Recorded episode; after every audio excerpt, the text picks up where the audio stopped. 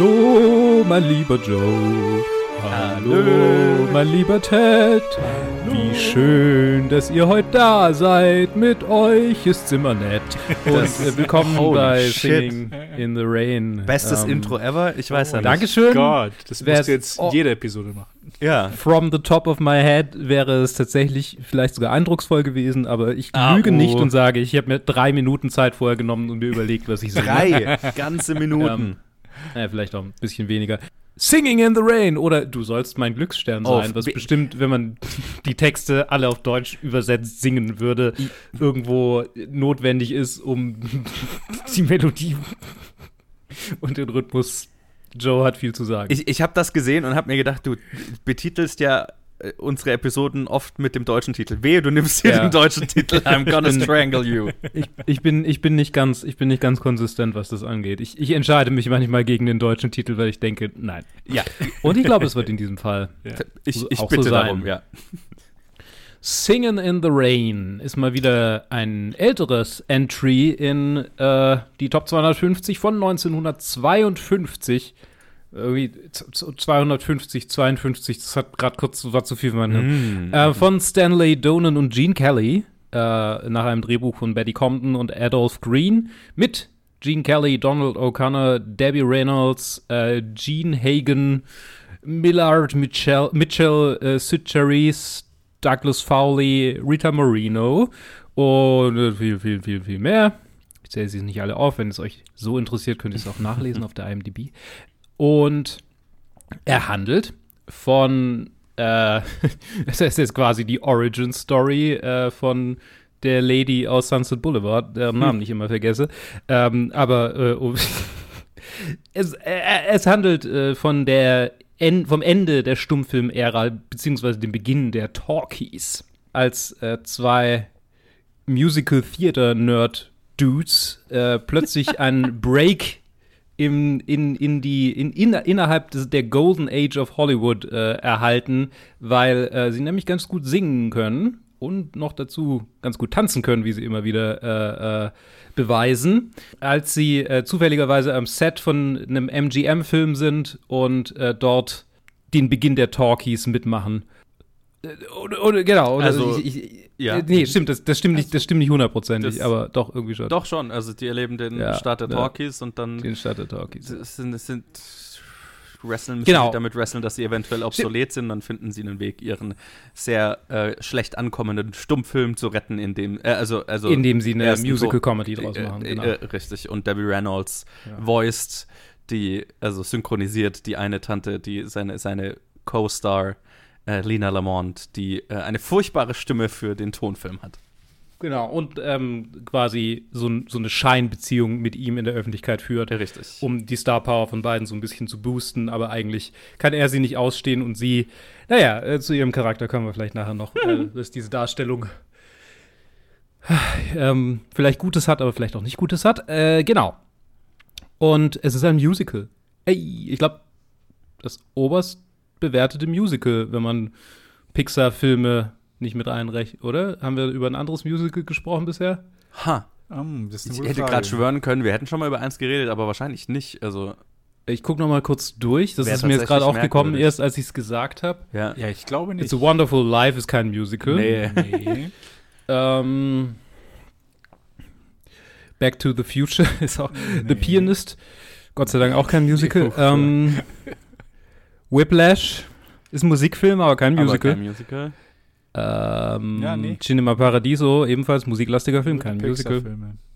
Und die Pixar-Filme. Ja. Wally, kein Musical. Nee. Ja, das erste Musical. Amadeus, Musikfilm, kein Musical. Ja. Ja, krass. Okay, gut. Erstes Musical. Cool. Yes. Und gleich noch ein richtig gutes, das ich vorher zwar schon mal gesehen hatte, aber mich nicht mehr so gut dran erinnert habe, wie man vielleicht irgendwie auch gehört hat anhand dessen, äh, wie schlecht ich diesen Film beschrieben habe. Liegt vielleicht auch daran, dass es ungefähr drei Monate her ist, dass wir diesen Film eigentlich aufnehmen wollten. Ich habe ihn äh, im letzten Jahr gelockt und wir nehmen das jetzt im März auf. Ähm, deshalb übergebe ich direkt mal an jemanden, der es vielleicht früher, äh, du kürzlich, also äh, Joe, ich weiß, dass du den Film nochmal angeguckt hast. Habe ich, ja. Ist richtig. Wie, wie findest du Singing in the Rain? Ziemlich Oder geil. Du sollst mein Glücksstern sein. Oh, hör auf, diesen Titel zu sagen. Der, äh, jedes Mal, wenn, wenn dieser Titel erwähnt wird, äh, äh, stirbt irgendwo eine Blume. Das ist ganz furchtbar. ähm, Singing in the Rain ist äh, fucking gro großartig. Ich hatte den auch, also ich habe den jetzt zweimal für diese Episode gesehen, weil ich ihn auch vor drei Monaten angeguckt hatte, wo wir ihn eigentlich Hm. aufnehmen wollten. Ähm, und äh, davor hatte ich ihn aber auch schon mal irgendwann gesehen, aber ich weiß nicht mehr wann. Ähm, und ich hatte ihn sehr gut in Erinnerung und er hat mir noch mal besser gefallen jetzt, wo ich ihn angeguckt habe. Also, und, und das liegt eigentlich zu, zu 95 Prozent einfach an den drei, vier HauptdarstellerInnen, die halt alle einfach unglaublich gut sind, eine Wahnsinnschemie haben. Debbie Reynolds ist ha, einfach so fucking gut. Gene Kelly ist manchmal vielleicht ein bisschen. Ich finde ihn auch sehr gut. Äh, Ich finde ihn manchmal ein bisschen creepy mit seinem, mit seinem breiten Lächeln, Grinsen, whatever. ähm, aber generell ist dieser Film halt einfach äh, äh, äh, pure Unterhaltung. Also es ist halt einfach, es macht einfach so viel Spaß, es bereitet so viel Freude. Ähm, ich vergesse jedes Mal, nachdem ich ihn gesehen habe und ich ihn nochmal angucke, äh, was, wie sehr dieser Film einfach ein Jukebox-Musical ist. Also ein Musical, Mhm. das, wo, wo die ganzen Songs nicht für den Film geschrieben wurden, sondern das muss man vielleicht auch erwähnen, das war so ein Nostalgiefilm zu der Zeit, als der, als der rauskam. Ne? Das sind alles so Filme, Ah. die äh, äh, Songs, die vor, ich müsste jetzt nachgucken, aber 10, 20 Jahren, als der rauskam, Hits waren. Oh, also okay. wo quasi Leute so eine nostalgische Verbindung dazu haben. Deswegen auch das Lied Singen in the Rain ist ja äh, viel, viel älter als der Film.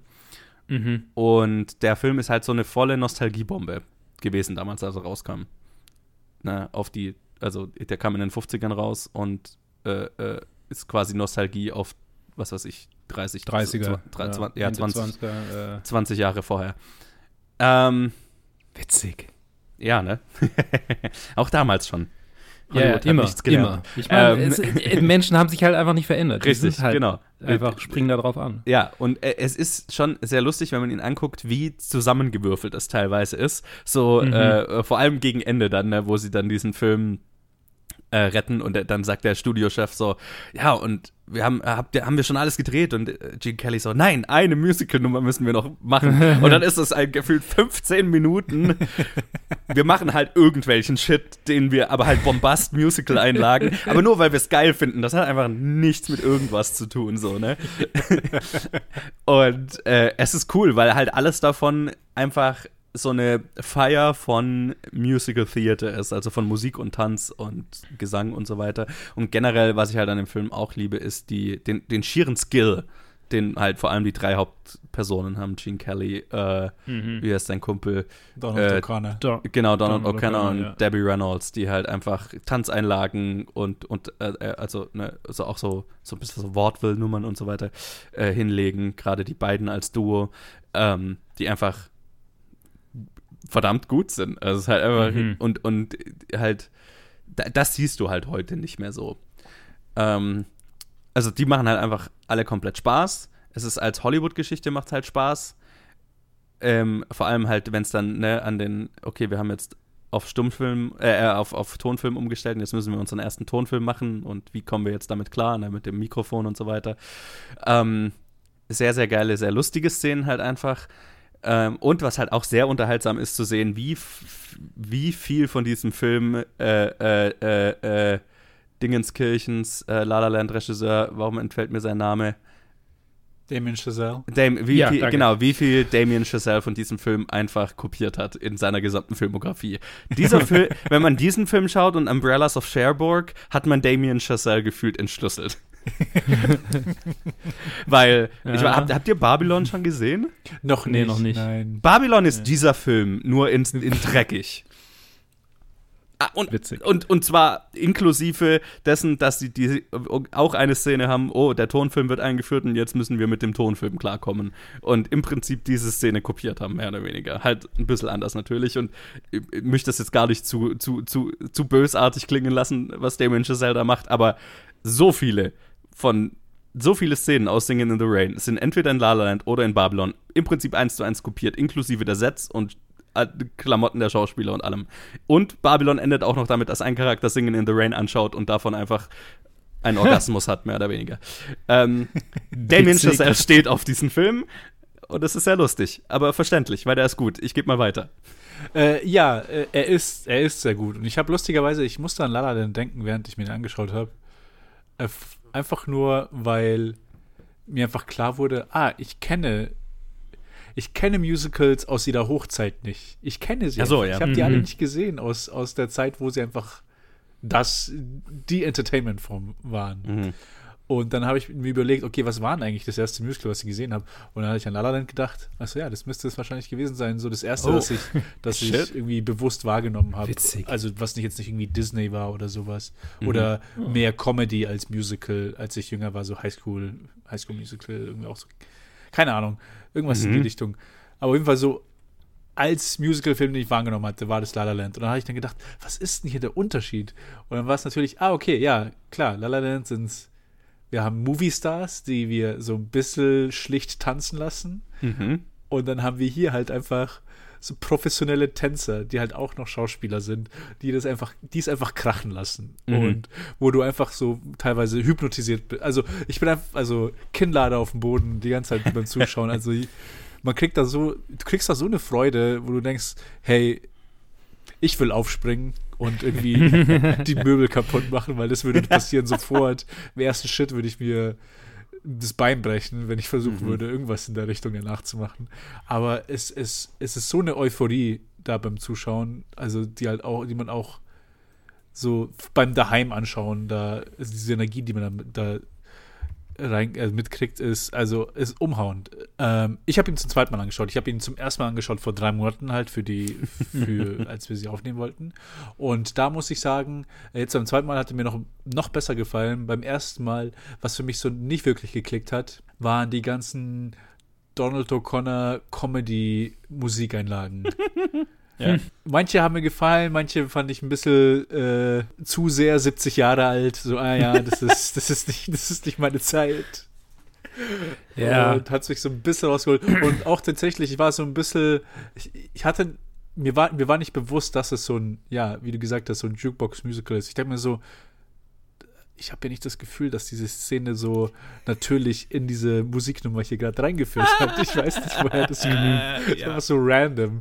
Diese, diese Moses Supposes Nummer. So, Ja. die, ist, die ist einfach nur. Ist einfach nur so, okay, ähm, ja, schreiben wir mal so drei Zeilen, die dann in diese, sofort in diese Nummer reinführen und dann machen wir das fünf Minuten lang. Ich so, ah, okay, alles klar.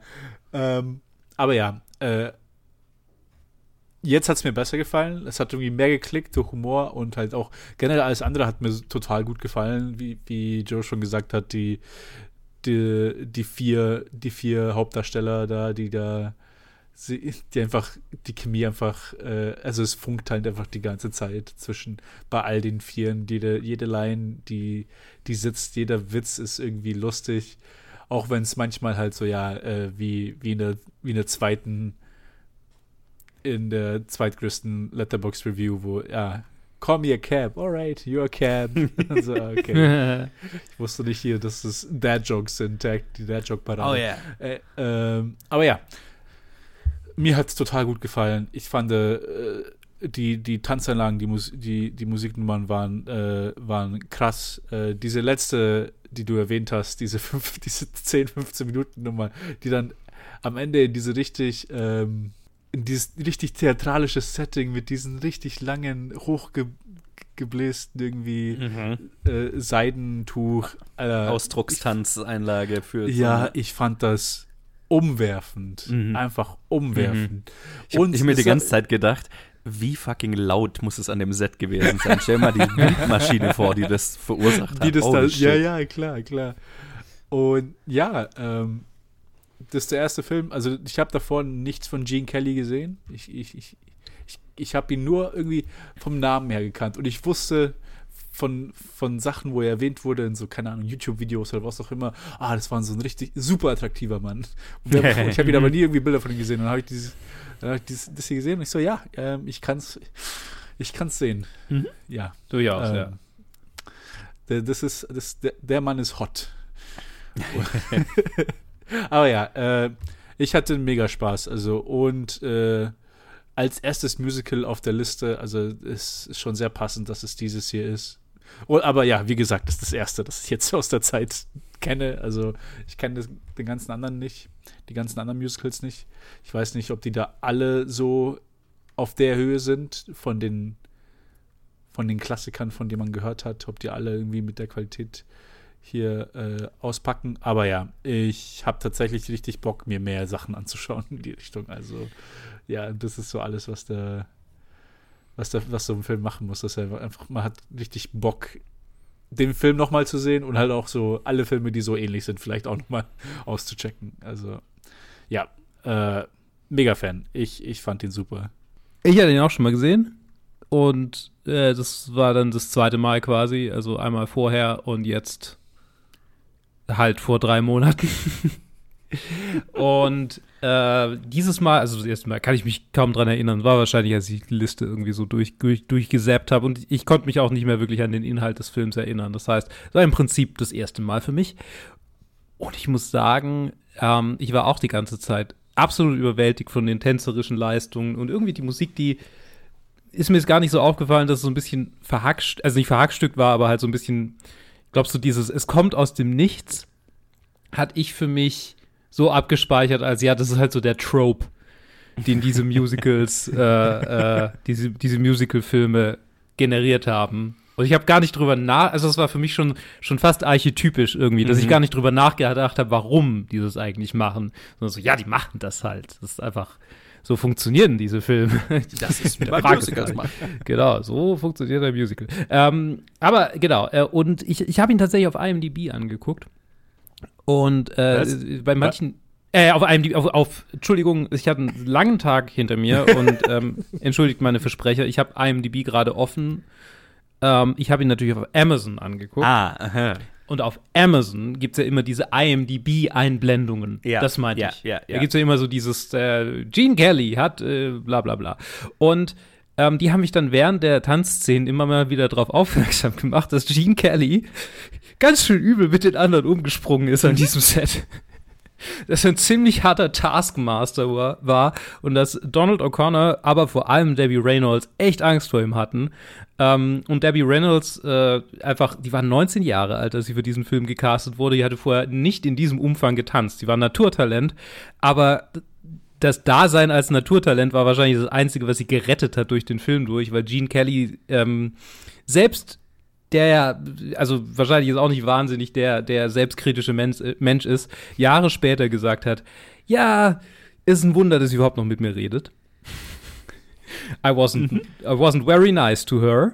Ähm, äh, ist, äh, genau, an, äh, in einem Interview hat er gesagt, äh, Gott sei Dank war äh, Debbie so stark wie eine Ochse. Sie hat gut imitieren können und äh, sie hat die kompliziertesten Routinen ohne große Schwierigkeiten hinbekommen.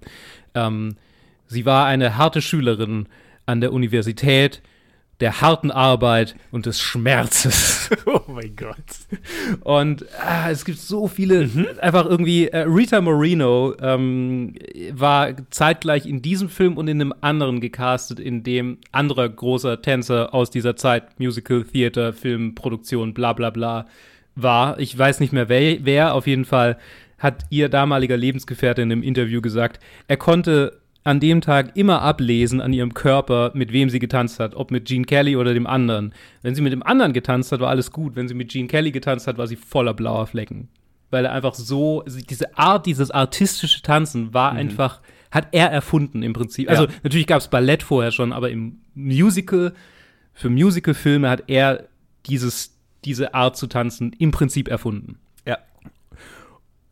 Und holy shit. Also ich meine, Donald O'Connor hat in einem Interview gesagt, ja, also ähm, dieses, diese, diese, äh, an die, an die Wand hochlaufen, Rückwärtssalto machen, es konnte er schon machen so. Also er war da schon gut drin.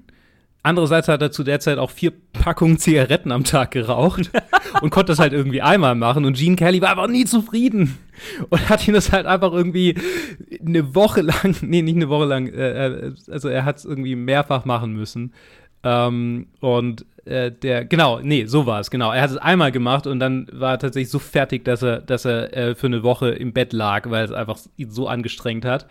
Äh, und äh, auch Carpet Burns, also ist irgendwie auch gestürzt und hat sich verbrannt. Whoops.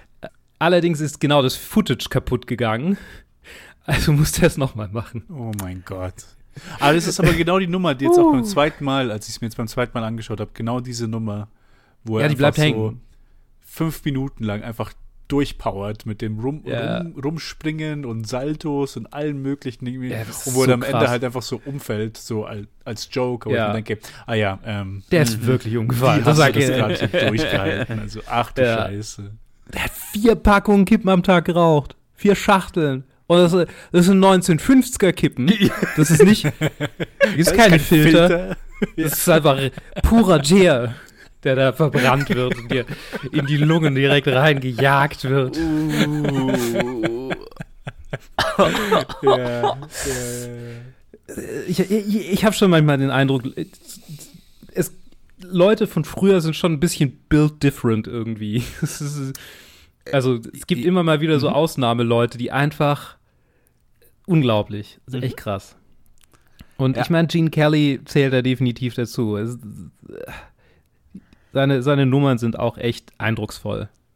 Einfach eindrucksvoll. Ja, äh, äh, und das, das ist eigentlich das, wa- was mir mit an diesem Film, finde ich, immer am, am meisten hängen bleibt, ne? wenn dann irgendwie diese ganze Montage, also ne, der Film beginnt ja damit, oh, wir haben diese Premiere, er kommt da und, wir, äh, und sagt, und wird so gefragt, ja, wie, was waren deine Anfänge? Wie kamst du zu dem, was du heute Mhm. bist?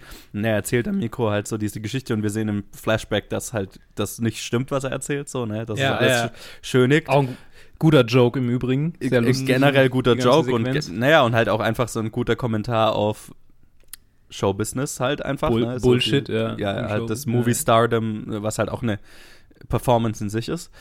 Ähm, aber die Nummern, die die da performen, Stück für Stück, ne, er Ja. und äh, O'Connor, wie heißt er? Äh, äh, Patrick äh, O'Connor. Donald O'Connor. Donald, Entschuldigung. Sorry. Äh, ne, es sind einfach so, es sind so, also Laurel and Hardy Routinen plus unglaubliche Tanzeinlagen. Also Ja, Laurel and ja, Hardy. Routinen verpackt in unglaublichen Tanzeinlagen, was halt so beeindruckend ist. Zirkusartist-Level an, an Routinen. Ja, genau. Und äh, das, das ist, was mich, glaube ich, jedes Mal flasht, weil ich, ich vergesse es jedes Mal, diesen Anfang. Ähm, Ja, dieses Weil ich mich halt- Geigenspielen, einer auf den anderen drauf, Huckepack Richtig, genau, Also so. es ist lächerlich. Also Äh, und das ist halt so, krass. das ist so krass, weil ich erinnere mich halt, wenn ich mich, ne, wenn ich den Film länger nicht gesehen habe, ich erinnere mich an, immer an Debbie Reynolds und diese Mhm. ganze Stummfilmgeschichte, äh, Behind the Scenes Hollywood, bla bla bla. Aber diese ganzen krassen Tanzeinlagen, ähm, ist ja das Schöne, ich bin jedes Mal aufs Neue wieder begeistert davon, weil ich mir dann denke, oh shit, ja genau, das war auch in diesem Film, weil es halt mit dem eigentlichen Film nicht so wirklich viel zu tun hat, aber es ist halt krass. Ja, ja. es, ist- es ist es ist extremst beeindruckend, ja. Auch wenn, also, äh, äh, und äh, ich meine, sie sind so beeindruckend, sie sind so krass, aber trotzdem, vor allem später im Film, jedes Mal, wenn, wenn so eine Einlage kommt, gerade diese Moses Opposes äh, Nummer und so, Mhm. Jedes Mal habe ich mir gedacht, ah, okay, ja, okay, wir unterbrechen jetzt den Film dafür. Ich, ich mag's Ja, ja. als individuellen Sketch, als individuelle Nummer, ja, geil. Mhm. Ich bin immer mehr interessiert natürlich an dem, an dem Behind-the-Scenes Hollywood-Gedöns. Ah, Stummfilm äh, trifft äh, äh, äh, Tonfilm und äh, wie retten wir jetzt unsere Produktion und den ganzen Schmarrn. Aber beeindruckend nonetheless. Ich bin halt nicht so ein Ja, ja. Ja, bei mir genau das Gleiche. Genau dieses Most Suppose ist so, ah, klar, da ist jetzt gerade eine Bremse hier, einfach nur, um die Nummer hier reinzustecken. Und dann aber auch, auch die, die spätere läng- lange Nummer mit diesen Ja. Gotta Dance. Gotta dance. Ich bin, jetzt beim zweiten Mal war es genauso. Ich so, also, ich sehe da nicht wirklich seine, seinen Vorschlag, den sie da, den sie da im Stuhl, also im Büro machen. So, ah ja, er wird dann, wird dann getroffen und dann in seinem Schlaf geht er zurück ins, ins, ins, äh, äh, ins revolutionäre Frankreich. Und ich so, aber was? Wieso? Was, ist das, was hat diese Nummer damit zu tun? Und auch, wieso haben sie keine, wieso haben sie keine Tanzeinlage in den, in den, den Costume Drama gemacht. Das wäre auch richtig. Eine machen sie gewesen. ja, also, aber man sieht es Ja. nur so, so halb. Also ich Ja. glaube, man sieht es erst an der Premiere so leicht. So leicht, ja, aber halt. Ja. Da, das wäre geil gewesen. Aber ja.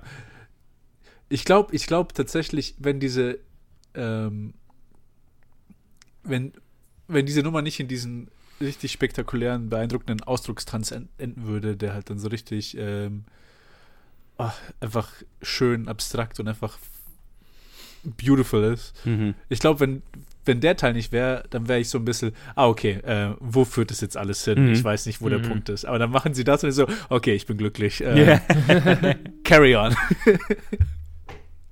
Ja, es ist jetzt nicht nur die Broadway-Nummer, es ist auch noch so ein bisschen Kunst drin. Also nicht, dass das andere keine Kunst ist, aber. Nee, nee, Ja. nee, na, absolut nicht. Aber es ist, es ist lang. Ja, Und es ist definitiv irgendwann lang. denkt man sich so, okay, ähm, wann, wann geht's wieder zurück zum Film? Ja, wir, wir haben jetzt einen neuen Film im Film aufgemacht. ja. Und, Und, ja, ich meine, es- das, ja, das, das ist halt das, und das ist genau das, was Damien Chazelle für La La Land dann kopiert hat am Ende, ne? Äh, Mhm, wenn, wenn wir in La La Land diese alternative Historie haben von den beiden. Wenn ihr, wenn ihr, Ah, ja, ver- wenn, genau. könnt ihr eins zu eins Vergleiche machen.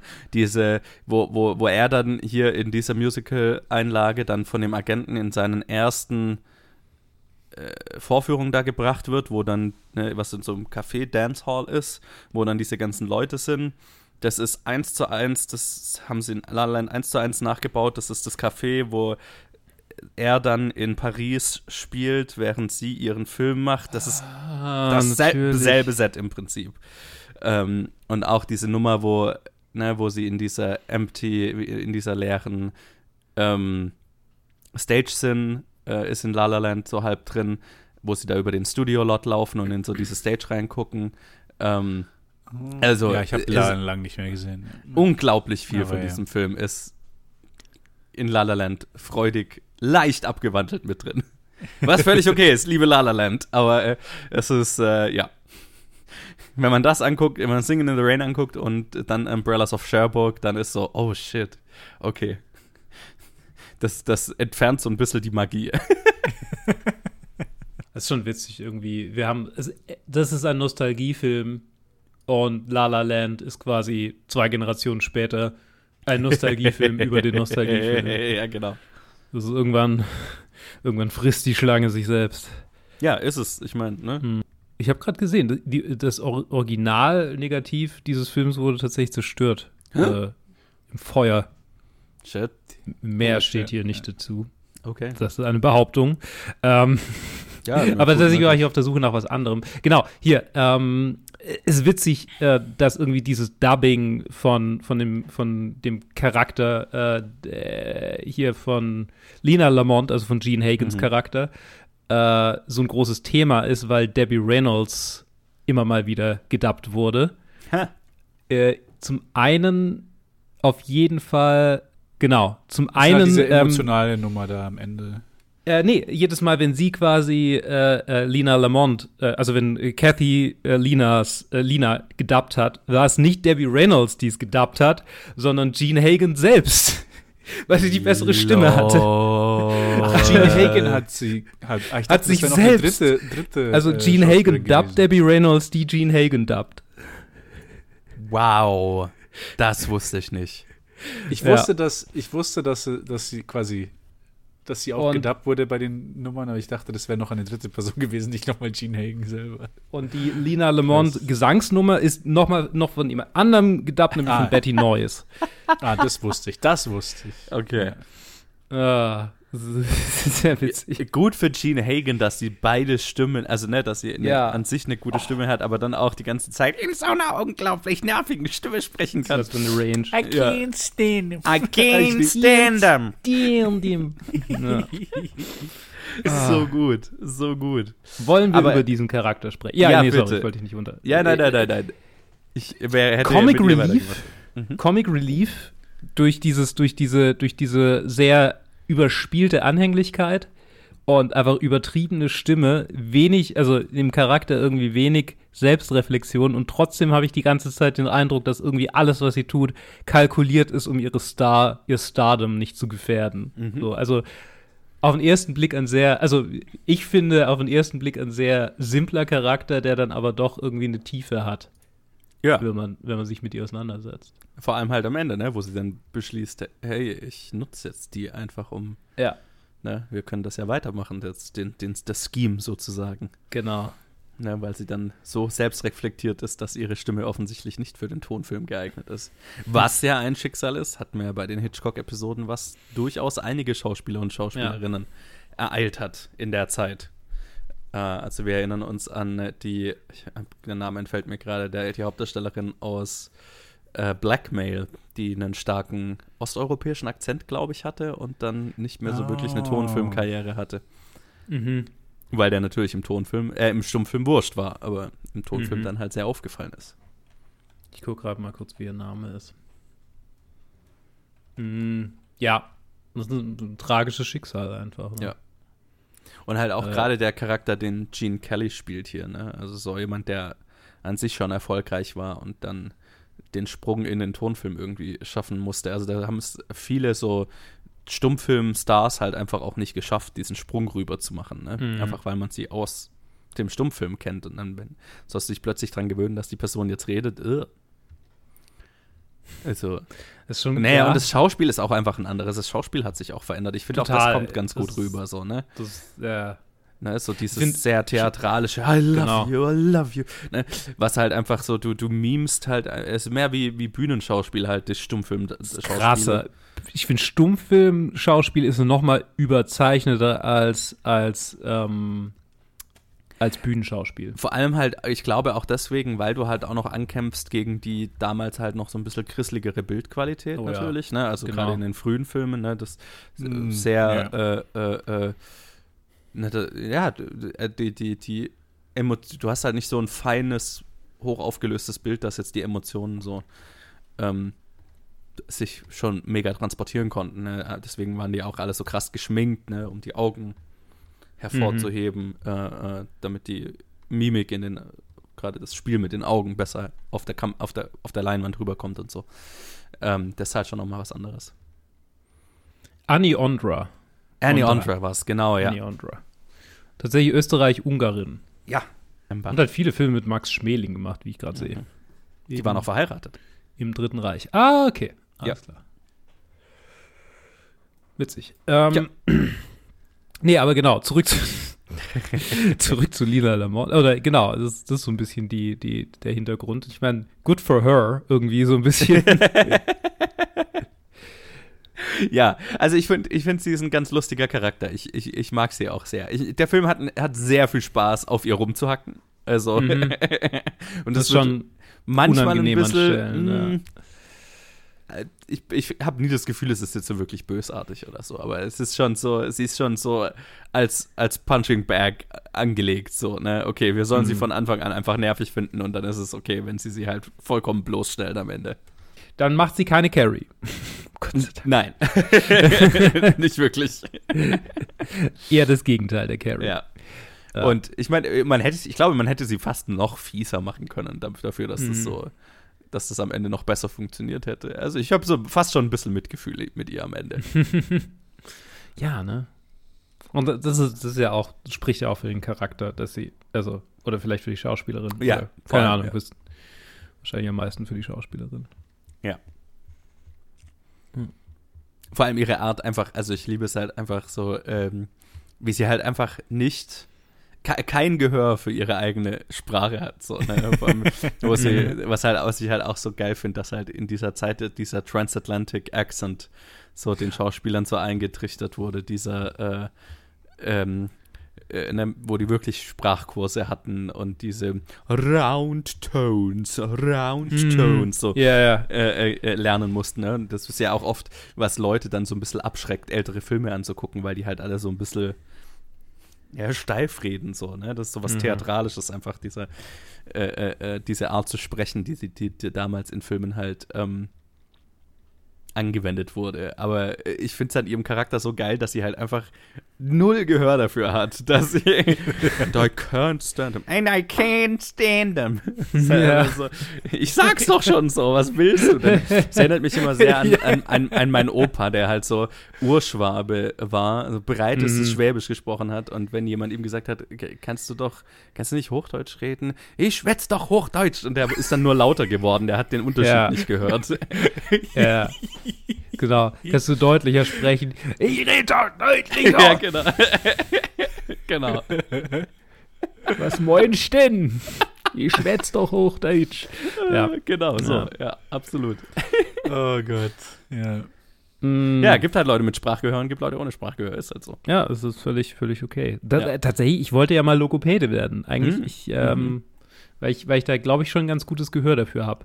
Außer, ich habe auch ein Gehör für mich selbst, aber nur, wenn man mich darauf hinweist. Ich hatte mal Gesangsunterricht und mich hat meine Gesangslehrerin auch darauf hingewiesen, dass ich bei manchen Silben einfach sehr schwäbisch noch klinge.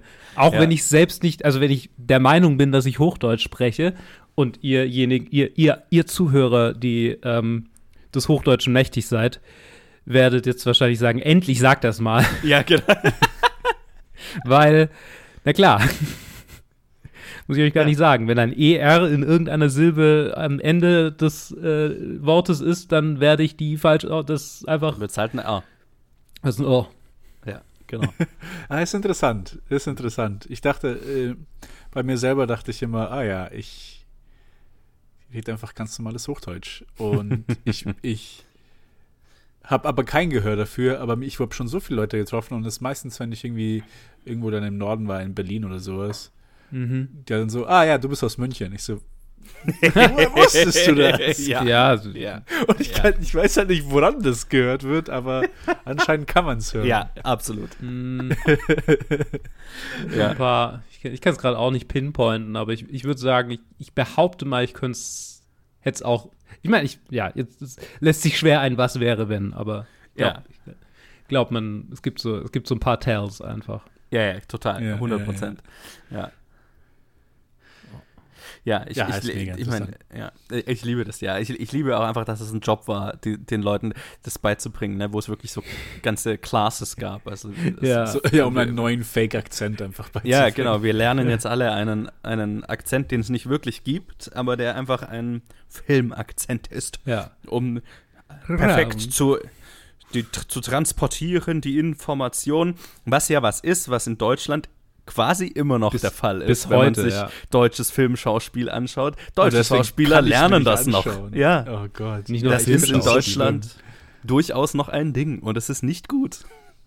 Nicht nur absolut Filmschauspieler, auch ja, alle Schauspieler. Die haben ja oh, Theater noch mehr natürlich, ja, absolut. Und ich finde es ganz furchtbar. Ja, ich hasse ähm, es. Ich hasse ja. es so sehr. Ich kann mir keine mein, Filme anschauen. Ja, also äh, ja, es, ist, es, es reißt einen richtig raus, weil ja. das ist ja nochmal ein Unterschied, wenn es die eigene Sprache ist. Im Englischen, ja, okay, ähm, klar spreche ich das und ich rede, rede ich das, aber ich bin nicht damit aufgewachsen. Mhm. Aber ich bin halt in Deutschland aufgewachsen mit Leuten, die einfach normal Deutsch reden und nicht ja. irgendwie dieses, dieses Film- und TV-Deutsch. Ja. Und es reißt mich immer raus aus, jedes Mal, wenn ich einen Film schaue. Es, es ist also es kommt krass, so, ja. fühlt sich so unnatürlich an. Aber ja, im, beim Englischen stört es mich tatsächlich überhaupt nicht. So diese, also ich, ich, man hört natürlich den Unterschied, ah ja, wir sind, also vor allem wenn dann äh, die nächste Generation kommt, ah ja, wir sind jetzt in den 60ern, 70ern. Die Leute machen das nicht mehr. ja, ja, mit den, mit den 70ern stirbt das dann, aber ja. ja. Ja, ich meine, äh, äh, fairerweise natürlich so, also äh, äh, Sprach, Training und so weiter gibt es natürlich immer noch, aber es ist dann mehr jetzt heutzutage so, um Akzente loszuwerden oder dann mhm. ganz bestimmte Akzente sich anzueignen für ein bestimmtes Setting. Ne? Also, mhm. Keine Ahnung, wenn jetzt ein Film komplett in Texas spielt, dann gehen die ganzen Schauspieler durch ein Bootcamp, was ein Texas-Accent genau aus dieser Gegend ausmacht und solche Sachen. Das gibt schon alles durchaus. Und manchmal klappt es nicht so gut. Und manchmal klappt es dann nicht. Ganz äh, siehe mhm. Benedict Cumberbatch, der einfach einen richtigen amerikanischen Akzent nie ganz hinbekommt. So sehr er es auch ja, versucht. es ist immer so Oh, ja. almost. Also so einen generischen amerikanischen, ne, wenn er Doctor Strange spielt oder so, das geht einigermaßen. Ja. Aber äh, äh, wenn er versucht, irgendwas, also was, irgendein Film, wo er so ein, ich glaube, einen Chicago-Accent machen sollte. In, in Black Mass war das, glaube ich. Da spielt er irgend so ich weiß nicht, Boston oder Chi nee, Chicago. Ah, ja, ja. Nee, doch, Chicago, Boston ja, war ja, das. Ja, mit, Ah, ich mit- weiß es nicht ja, mehr. Ja. Opposite Aber- hier Johnny Depp, ja. Ja, genau, genau. Und oh Junge, nein, nein, nein, das, das kann sogar ich hören, dass das nicht, dass das nicht ganz passt. Ja, da hat, da kann, war der Sprachcoach, da kann der Sprachcoach wahrscheinlich noch so gut sein. Ne? Das, der kommt eher auch an seine Grenzen und so. Ja, oft ist es ja aber auch so eine Zeitfrage. Manchmal haben sie immer so, okay, lern das jetzt mal Ja. in drei Wochen und dann. Ja, auch so eine Budgetfrage, ne? Äh, können Ja, wir dir ja. einen Sprachcoach für ein halbes Jahr geben? Ah, dann ist das anders wie, ja, okay, wir haben zwei Wochen. wir hoffen Do your Beste. best. Da liebe ich dann immer die Geschichten von Schauspielern, die es halt dann so, ah ja, ich, ich habe es gar nicht erst versucht. Also, ja. ja. So wie Chris Pratt. ja, Chris Pratt. It's a me. Kevin Mario. Costner oder sein Kevin Costner, genau, 100%. Hood. Oder dieser einen Film, den ich nie geschaut habe, aber wo John Malkovich irgendwie so einen komischen russischen Akzent irgendwie so oh, ja, welcher war das denn? Keine Ahnung. Oh, Ich habe das Gefühl, vergessen. maybe war das so ein Shadow, weiß Shadow nicht. of the Vampire? Keine Ahnung. Ich habe ihn, ich hab ihn rumstehen, ich habe ihn immer noch nicht angeguckt. Wollte Nee, ich echt aber mal ist er- nee, ich glaub, das ist nicht der, aber aber ist. in Shadow of the Vampire dann- spielt er- spielt dann irgendwie so, während die pokern Max oder Schreck. sowas. Also, Nee, das ist äh, Willem Dafoe. stimmt, Will Ja. Dafoe spielt Max Schreck und er spielt ähm, Ding Lang, Fritz Lang. Äh, ich meine Monau, nicht Fritz Ja, Lang. Mona. Ich muss diesen Film endlich mal angucken. Ähm, Ich habe ihn auf DVD, komm einfach vorbei, dann schauen wir ja, an. ja, das sollten wir mal tun. Jetzt muss der mir auch, Tat. jetzt habe ich mir endlich auch mal den Nosferatu, den Originalen angeschaut. Jetzt, kann ich, Uh. jetzt könnte ich mir den auch anschauen. Nice, sollen wir eine Watch Party machen? Ja, lass alle nach Stuggi fahren. So, Ist ja nicht mehr Stuttgart tatsächlich. ja, Ähm, das, ja, whatever. naja. Äh, so, Okay.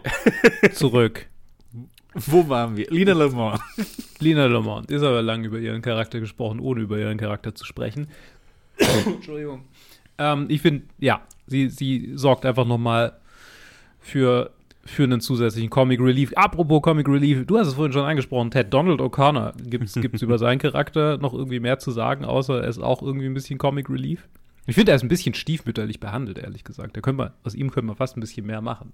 Er ist in sehr vielen Szenen einfach da irgendwie. Ich, ich glaube tatsächlich, warum seine äh, komödiantischen Einlagen manchmal so ein bisschen out of place wirken, ist, weil er nicht so wirklich im Fokus. Also ich meine, er ist halt ein Sidekick-Charakter und Ja. äh, dann ist es so äh, an zwei, drei Stellen mal so, ach ja, die, ja, jetzt ist er schon die ganze Zeit da, jetzt müssen wir ihm auch irgendwas Cooles zu tun geben. Ähm, mach mal witzige Gesichtsausdrücke in dieses, hier kommt eine Nummer mit witzigen Gesichtsausdrücken, das ist doch gut für dich. Mhm. So, ja. ähm, und ich meine, er ist gut in dem, was er tut. Er ist jetzt nicht, also er ist wahrscheinlich das wenigstens substanzielle Element dieses Films. Aber er macht das, was er, was er machen soll, macht er gut. ja, das trifft's. und ich mir geht's halt auch so, ne? Manchmal, wenn er dann seine Solonummern kriegt, ähm, dann, die sind jetzt nicht mein Highlight des Films. Ich, ich, er, er ist schon, ich meine, ich finde es halt interessant. Gene Kelly ist halt Co-Regisseur Mhm. und gleichzeitig Hauptdarsteller. Mhm. Und, und dann hast du einen Sidekick- äh, Sidekick-Charakter, der vielleicht einfach auch ein bisschen da ist, um ein bisschen langweiliger oder am Rande zu wirken, vielleicht damit Gene Kelly mehr glänzen kann? Fragezeichen. Mit Sicherheit. Mhm. Lustig finde ich halt, dass es ja mehr oder weniger auch angesprochen wird, ne? Also immer, wenn er, stimmt. immer mal, wenn er auftaucht, ah, was machst denn du hier? Ach ja, du bist auch da. Und er ist self-aware. äh, genau, er, er redet dann ja auch mal drüber, ähm, dass er halt mehr oder weniger, ich weiß gar nicht mehr, in welcher Szene es ist, aber sein Sidekick ist. Und äh, immer dann, wenn er irgendwas beiträgt zur Story, dann sind immer alle überrascht, wie in der Szene, wo, sie- wo sie die beiden mit dem Studioboss so äh, rum überlegen, ja, wie könnte man jetzt irgendwie den, den Film retten und was wäre der neue Titel? Er ist ja der, der die ganzen guten Ideen hat, ne? Mhm. Und ähm, da finde ich, da finde ich ihn auch am besten. In, wahrscheinlich in der Szene, aber generell in diesen Szenen, wo er halt so ein bisschen un, ne, wo Leute so ein bisschen über ihn drüber gucken, weil er halt der Sidekick ist. Ähm, Ja. ne, in der Szene gibt es ja auch so, ah, remind me to give you a raise. Sir, please give me a raise. Ah, und dann wird er so abgetan, ne? Oder Ja. wo er dann dem Typ seine eigene Zigarre gibt, nachdem sie alle sich geeinigt haben. So, das sind, das sind halt so Momente, da ist er halt einfach sehr, sehr gut. Mhm. Ja, ich finde halt seine, seine Komik, seine komischen Momente außerhalb der Nummern fand Ja. ich halt am, am, am, am, am amüsantesten halt. Auch am Ende, wo er am Ende dann sich die Zigarre zurückverlangt, Ja, nachdem er So sich gut. irgendwie geschlagen gibt gegenüber Lina Lamont. Äh, ja, äh, ich fand, ja, die, also bis auf so, ich glaube, so ein paar, sag ich mal, ein paar Zeilen, die so ein bisschen zu sehr Schenkelklopfer waren, mhm. ähm, fand ich, fand ich, ist der Humor irgendwie extrem gut gealtert. ja.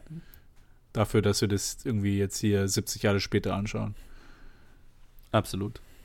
Ich meine, vieles da ist so ein bisschen äh, äh, äh, Chaplin-eskes Slapstick halt einfach. Und das Mhm. Ja, ist halt ja. so ein bisschen, das ist halt zeitlos, ne?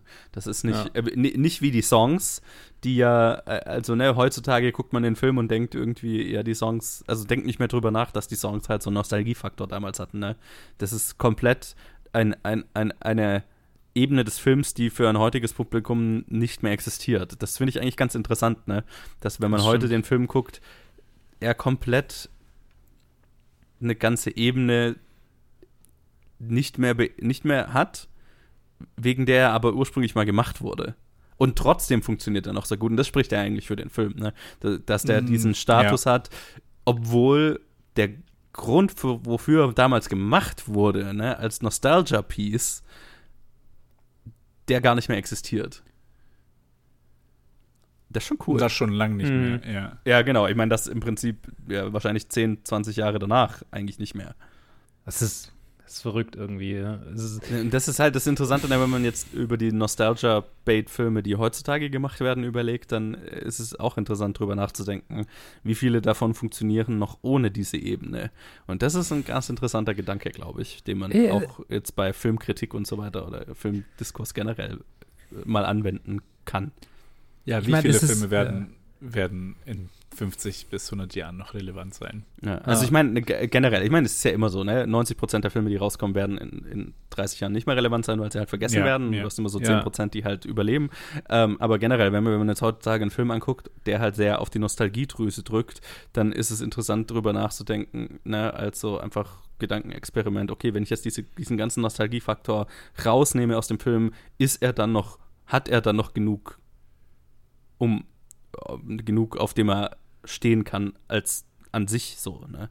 mhm. Und ich finde, ganz viele Filme heutzutage fallen da halt einfach durch. Und ich bin mir sicher, auch damals in den 50ern wurden ganz viele Nostalgia-Bait-Filme gemacht, die, Mm, an die sich heute ja. kein Schwein mehr erinnert, weil sie halt einfach nicht ohne diese Ebene existieren. Absolut, ja. Denke ich auch. Ja, Und es ist halt ich mein, auch- ich bei mein, uns ja. fängt es ja erst so langsam an, dass es zu Nostalgiefilmen, dass heutzutage Nostalgiefilme kommen, die ähm, diese unsere frühe Jugend und spätere Jugend irgendwie abzielen. Ja, das kommt In- jetzt so langsam, späten, weil in die. den späten 2010ern war es so, okay, wir sind, wir, wir sind jetzt richtig heavy in den 80ern und Ja. ist halt noch mal so eine Dekade vor uns. Und jetzt kommt so langsam, sind wir, sind wir dabei, die 90er ähm, einzuleiten.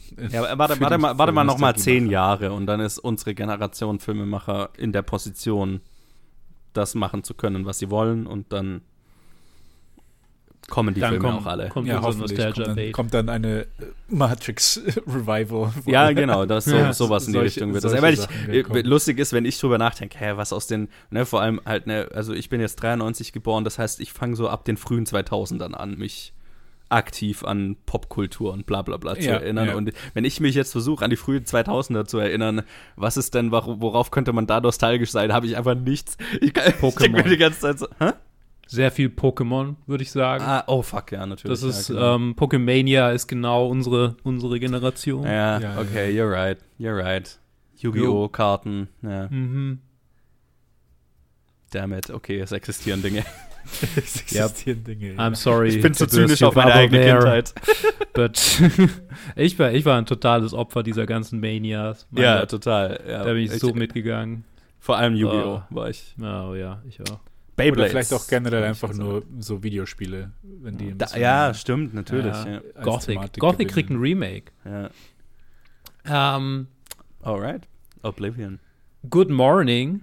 Ja. Ja, stimmt. Oblivion ist ja schon. Gut, Ja. die Good Morning-Sequenz. Ähm, Good morning. Ja. Good Ich morning. muss mich Good morning. Eventuell die beste Sequenz des Films.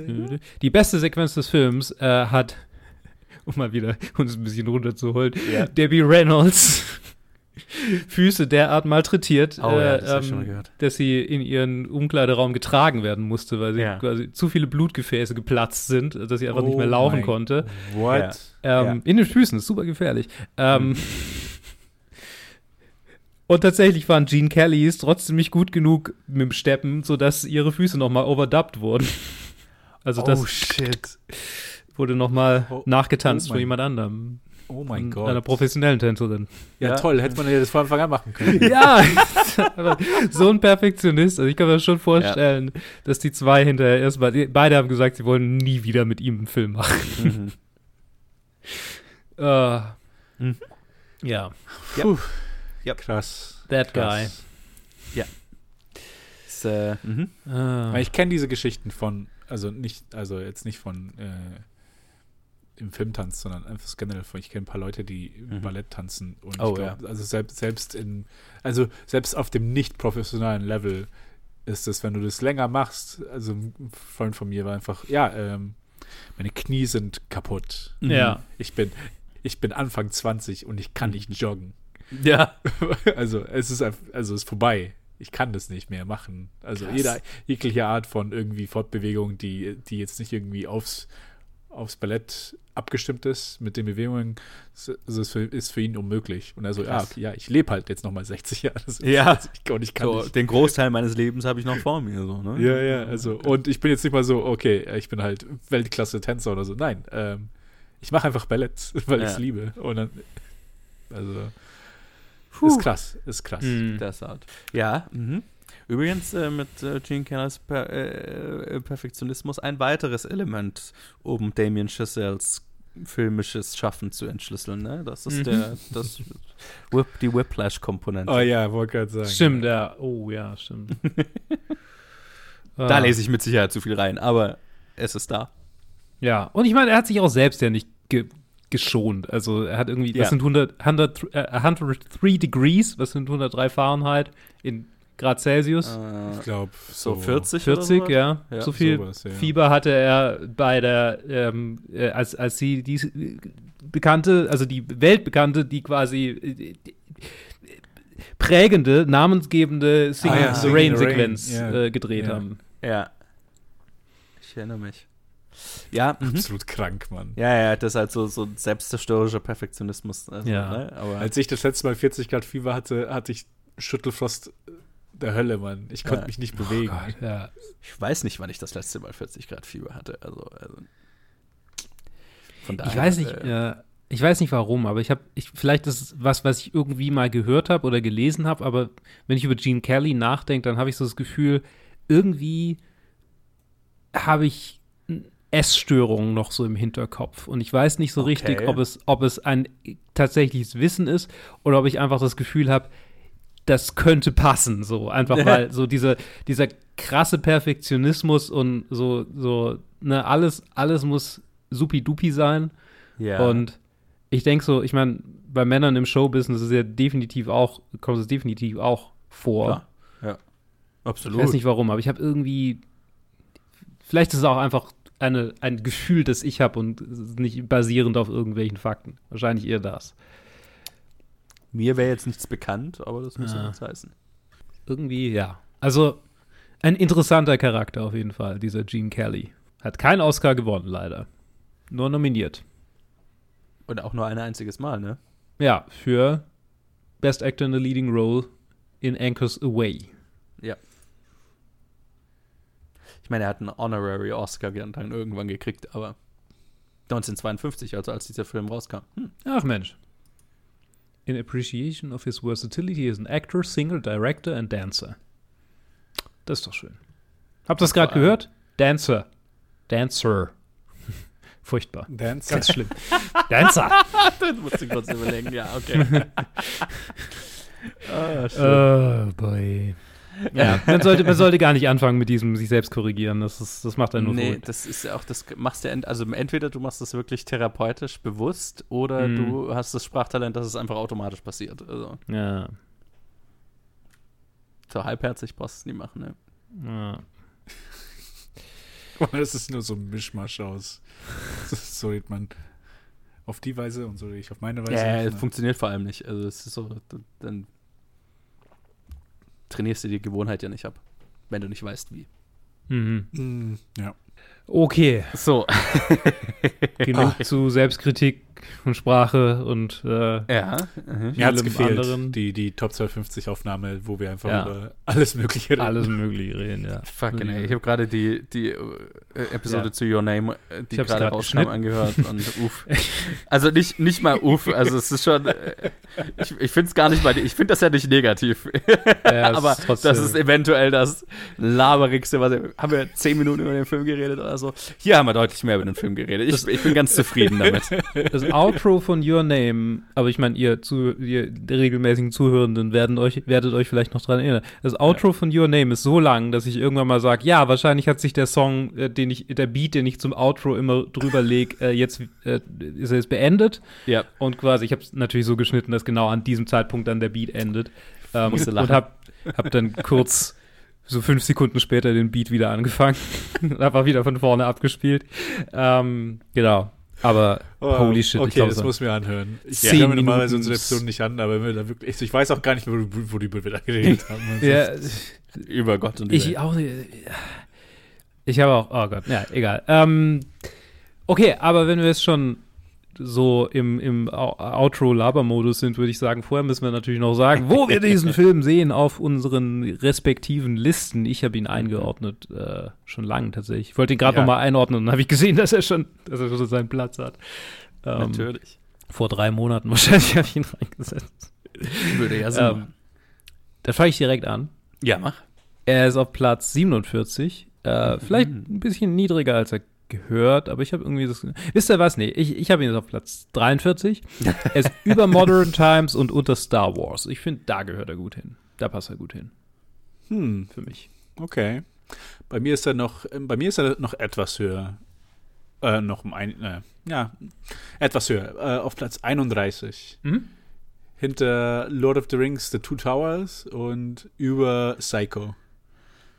Geil, bei mir ist er auf Platz 32. Ja. Hinter The Good, The Bad and The Ugly und vor Coco. Sehr schön. Ah, okay, sehr ja, bei gut. mir ist The Good, The Bad and the Ugly auch in der Nähe, aber äh, Ja. da habe ich mir noch ein bisschen drüber getan. Oh, wo ist denn Coco bei mir? Coco ist, glaube ich, weiter unten irgendwie. Oh, nee, er ist Ja. viel weiter oben. Ja, wir haben ja irgendwann schon mal festgestellt in irgendeiner einer der letzten Episoden, dass unsere Listen inzwischen echt sehr unterschiedlich sind. Extrem, ja. Ich meine, Ja, bei, ja, ja. bei inzwischen 86 Filmen sollte das auch der Fall sein. Also, Hoffentlich, ja. Ansonsten wäre das ein bisschen, ja, ein bisschen absolut. problematisch. Machen wir sich über Filmbros lustig und so, oh ja, wir haben alle. ja, genau. Wir, Ja, haben genau. Alle, wir folgen einfach alle dem Canon. Genau. Also, Carbon Copies. ja. Ähm, Mhm. Nee. Nee, ich, ich finde es gut, dass es so divers ist. Und Lol, das hätte, das hätte ich einfach so die ersten 30 Filme hätten machen müssen. ja, der, der passt ganz gut auf Der, den der Platz. gehört dahin, wo er ist, natürlich. Ja, war einfach. Ich weiß gar nicht, was ihr habt. Fight Club ist der viertbeste Film aller Zeiten oder wo auch immer er ist. oh Gott.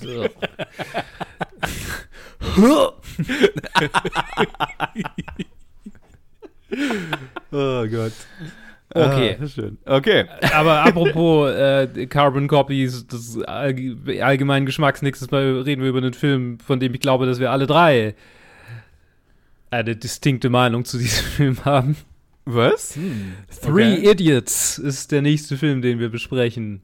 Ach so, Ah, release du es auch in dieser Reihenfolge, oder was? Hä, oder nicht? Hast Three Idiots haben wir schon aufgenommen. Achso, nee, stimmt, den haben wir schon lange aufgenommen. Fuck. Den haben wir schon Ich habe schon wieder aufgenommen. vergessen, dass wir den aufgenommen haben. Nee, ich release ja, ja, genau. Wir haben Ah, wir haben den- den im Dezember aufgenommen. Ich habe Ich dachte schon. Ich weiß nicht mehr, worum es in diesem Film. Doch, ich weiß wieder, worum es. Ah ja, stimmt, wir haben ihn so verrissen. Gott. Ja, wir haben jetzt, wir mochten ihn nicht so wirklich. Ja, ich kann mich an die Nee, Aufnahme war- erinnern. Ich war, ich war ziemlich, ziemlich fertig. Ja, das ist ein Musical, das ich, das ich das. Oh nee, das war das erste Musical. In der Oh, Top stimmt, ja, das ist, 52. das ist ja. ja da, mhm. Also für uns Das zumindest. ist richtig. Ja. Für uns. Das Jetzt ist es nicht mehr so. Bollywood-Musical. Thank God. Okay, nee, dann reden wir nächstes Mal über was anderes, weil wir haben ja das, was jetzt in der Reihenfolge danach käme, schon besprochen. Deshalb Also- reden wir nächstes Mal. Was? Soweit ich weiß, müsste High and Low. genau, High and Genau, Low müsste High and Low. sein. Genau, High and Fuck Low. yes. Oder Ein Film, Ikiru. Habt ihr den schon gesehen? Nee, Ikiru ist, kommt erst Nee, in, kommt erst noch, ist, genau, der Ist kommt auf erst noch. 99. Nee, Ten Ja. Tengoku to Jikoku. Jigoku. Ja. Oder zwischen Himmel und Hölle auf Deutsch. Ja. ja. Mhm. Nacht, Also ein- du sollst mein Glücksstern sein, kommt zwischen Himmel und Hölle. Ah. Bin gespannt. Ja, ich habe ihn schon zur Hälfte angeguckt vor anderthalb Monaten. Also gucke ich ihn wahrscheinlich nochmal Oh, komplett okay, okay. von vorne an. Das, Oh das war einfach von diesen Film, wo ich einfach, er ist so lang und stu äh, äh, äh, Untertitel lesen und war irgendwie, und dann kam was anderes dazwischen und dann Ja. habe andere Sachen aufgenommen. Ich glaube, ich muss ihn einfach nochmal von vorne Aha. an. Ist er lang? Ah ja, 220. Ich weiß, dass Schuhe ein Thema sind. Ähm, Okay. Und dass Mifune mitspielt. Natürlich tut er das. Okay, Ich bin gespannt. Ich freue mich. zu Recht. Die ersten anderthalb Stunden waren echt spannend, bis ich dann was anderes geguckt habe. Ich freue mich, Oh das mal im Ganzen anzuschauen. Und nächstes Mal reden wir über ihn. Äh, bis dahin. Danke, dass ihr dabei wart. Klar. Sehr gerne. Danke, dass ihr zugehört habt.